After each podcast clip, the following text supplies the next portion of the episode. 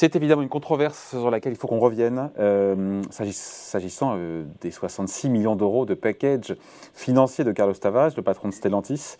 66 millions d'euros, c'est 19 millions d'euros de salaire pour 2021 et 47 millions d'euros de primes. Les actionnaires de Stellantis qui ont voté contre à 52%. Bonjour Franck. Bonjour. Franck de Dieu, directeur adjoint de la rédaction de Marianne, content de vous retrouver. Euh, on va dire les choses. C'est vrai que les compétences de M. Tavares, évidemment, ne sont pas en cause, ça c'est sûr. Stellantis est en super forme. Euh, il n'y a qu'à voir les chiffres. Il a réussi une fusion qui a été jugée compliquée, pardon, compliquée par beaucoup d'experts dans un contexte qui est chahuté en raison de, euh, bah, la crise, notamment de la crise sanitaire. Stellantis, c'est 13 milliards d'euros de bénéfices, c'est 12% de marge opérationnelle, c'est l'un des constructeurs les plus rentables du monde. C'est quand même son œuvre à, Carlos Tavares. Donc d'un point de vue, j'ai envie de dire, strictement économique, Franck, les résultats euh, sont au rendez-vous Est-ce que c'est vraiment déconnecté qui touche autant si vraiment la boîte va si bien? Quatrième constructeur mondial. Bah, la question, même si le montant choque, même si le montant choque, c'est pas évidemment qui choque tout le monde. D'abord, d'où vient le refus? Le refus vient pas de syndicalistes qui sont désireux d'abattre tous les matins, euh, extrémistes, euh, le mur de l'argent. Pas du tout. Le refus, il vient des actionnaires. Donc, ça s'inscrit pas du tout dans une forme de lutte des classes euh, classique et d'ailleurs légitime. Euh, cet argent, il est payé par les actionnaires et les actionnaires disent voilà, compte tenu euh, de ce que vous proposez, ça ne nous convient pas, c'est trop cher payé. Alors quels, quels sont les calculs? Ils ne sont pas véritablement angéliques, ils ne sont pas sur des considérations de justice sociale ou même de morale. Ils se disent, ça ne vaut peut-être pas le retour sur investissement. Alors, vous avez 13,4 milliards de bénéfices. Hmm. Il se trouve qu'il y a 3,3 milliards qui vont aux actionnaires sous forme de dividendes. vous avez quand même assez peu d'une part de dividendes. Moi, à titre personnel, je ne vais pas me battre pour augmenter le dividende au détriment du, du patron. Mais enfin, ça doit nous interpeller aussi. Pourquoi ce, cette, euh, pourquoi euh, ce Rubicon franchi est l'est par des gens qui sont quand même pas véritablement opposés à des chèques à multiple zéro. Deuxièmement, c'est la question de la valeur intrinsèque. Effectivement, le groupe va bien. Mais, je dirais, grâce à qui? Est-ce que euh, c'est est-ce qu'il apporte 326 fois plus de, de, valeur que la, moyenne des salariés, puisque la, somme correspond en gros à 326 ans de travail d'un salarié. Donc on peut considérer que non. Et c'est là où, pour répondre à votre question, euh, on rentre dans des considérations qui ne sont pas des considérations vraiment politiques ou même de lutte des classes, mais de santé de l'entreprise. C'est-à-dire que si on considère qu'il y a un mandataire social qui vaut 320 fois plus que les autres salariés, ça finit de degré en degré par se répercuter sur la motivation des salariés. Et donc au final, l'entreprise, on peut être tout à fait favorable au fait que, les, que les patrons soient bien payés. On peut être aussi d'ailleurs tout à fait favorable au fait que les actionnaires soient bien rémunérés.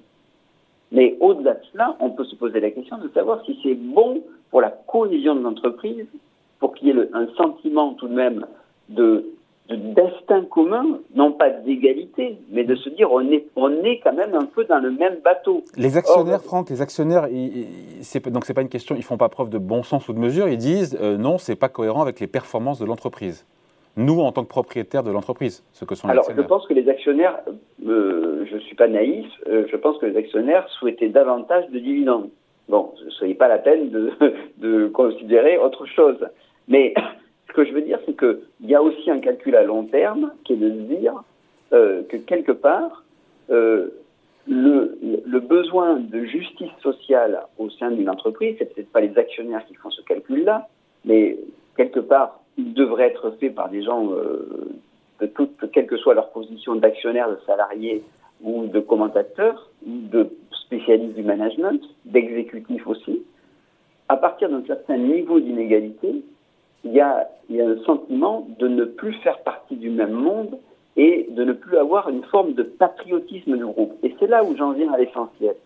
Parce que finalement, cette prime-là, ce chèque important, vous l'avez même dit, il, vient d'une réussite, celle d'une fusion.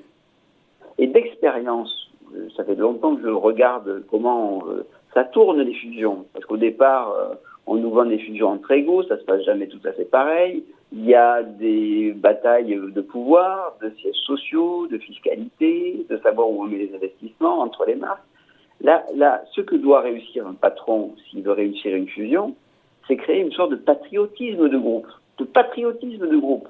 Oui, il y a des, marques différentes, oui, il y a des modèles différents, mais il y a peut-être quelque chose qui transcende cela et qui s'appellera Stellantis demain. Alors, la, grande difficulté pour un patron, lorsqu'il réalise une fusion, c'est de créer une forme de patriotisme de groupe, qui a un sentiment d'appartenance à quelque chose de commun, à peu près commun. Bon, il ne s'agit pas de confondre ça avec un patriotisme d'un pays, évidemment, mais quelque chose de commun qui fait qu'on avance. Et, ce qui fait... et là, c'est remis en cause par, par le, un, un tel déséquilibre de poids. Comment justifier que la contribution d'un salarié, elle est 326 fois moindre à la création de valeur que le patron. D'autant que les salariés, euh, les salaires des collaborateurs ont vu leurs revenus, leurs salaires euh, encadrés. Les ouvriers se sont vus euh, octroyer, attribuer une hausse de 2,8% de leur salaire avec une prime et un intéressement de 4 000 euros. Donc effectivement, il y a un côté de poids de mesure. Quoi.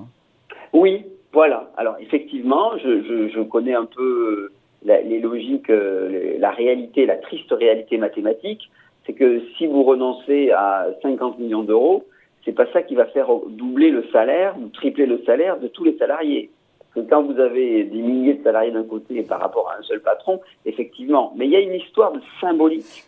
Et cette symbolique, elle finit, et là je vais être, euh, je dirais, presque dans une forme de compromis social-démocrate. C'est-à-dire qu'il y a un bout, un moment, euh, il peut y avoir des intérêts divergents de classe.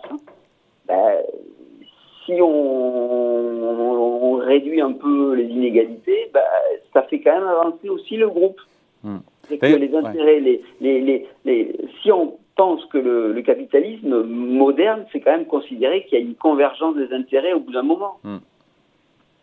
Après, euh, c'est vrai que si on compare aussi son salaire euh, au, patron de Toyota ou de Volkswagen, il est largement plus élevé, six fois plus élevé ou deux fois plus élevé que le patron de Toyota ou Volkswagen. À ce niveau de rémunération, plus de 50 millions d'euros, on est sur les standards américains. Voilà, alors vous allez me dire, mais au fond, est-ce que Stellantis n'est pas sur des standards américains Exactement. Et est-ce que finalement, c'est l'échelle du perroquet? Au fur et à mesure, euh, on finira par se caler vers des standards internationaux et le standard international, c'est celui qui est le, celui qui est le plus, qui est au-dessus de cela. Moi, ce qui me semble problématique, euh, vous avez parlé de, du Japon, on peut aussi parler de, de, de l'Allemagne, c'est que j'ai regardé un peu qui était membre du comité de rémunération. Bah, il y a un membre de la famille Agnelli, puis il y a Henri de Castres, enfin, il n'y a pas que d'ailleurs, hein, soyons honnêtes, il y en a deux trois ou quatre, euh, J'en vois notamment deux que je connais un peu. C'est euh, donc euh, un membre de la famille Agnelli et Henri de Castres. Mais pour eux, si vous voulez, le, problème de ces comités de rémunération, c'est que ils n'ont pas les mêmes références que nous. Ils n'ont pas les mêmes références que des, à la fois des, journalistes, des observateurs, et bien entendu de la classe moyenne, bien entendu des salariés moyens de chez Fiat, de chez Peugeot ou de chez Citroën, et ils ne vivent pas dans le même monde. Donc si vous voulez vous confier à un comité de rémunération le soin de rémunérer sur la base de, de, références qui sont totalement déconnectées du réel, totalement déconnectées du réel. Donc ça, ça pose un problème. Et j'en reviens dans mon introduction à l'exemple euh, allemand, c'est que chez les Allemands, au conseil d'administration, vous avez euh, presque la moitié des membres du conseil d'administration qui sont le représentant des salariés. Et donc, ce sont des gens, je ne dis pas qu'ils sont tout le temps formidables, mais euh, ils ont tout de même euh, un peu plus des pieds sur terre. Quand vous avez plus du tout de, de, salariés qui sont au conseil d'administration, eh effectivement, vous risquez d'être dans un univers clos qui finit par euh, avoir pour référence des standards qui ne sont pas ceux je dirais, de naître. Comme vous et moi. Euh, Voilà, enfin voilà. Euh, dites-moi juste, euh, Franck, euh, les actionnaires, on l'a dit, le vote est consultatif, leur vote est c'est important de le dire encore une fois.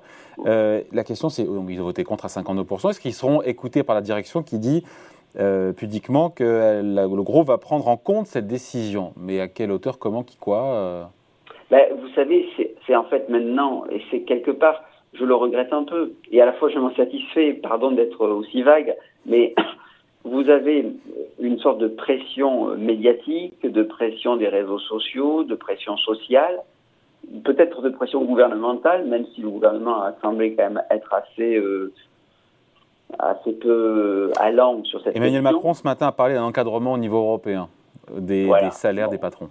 Voilà, bon. C'est que finalement, c'est que c'est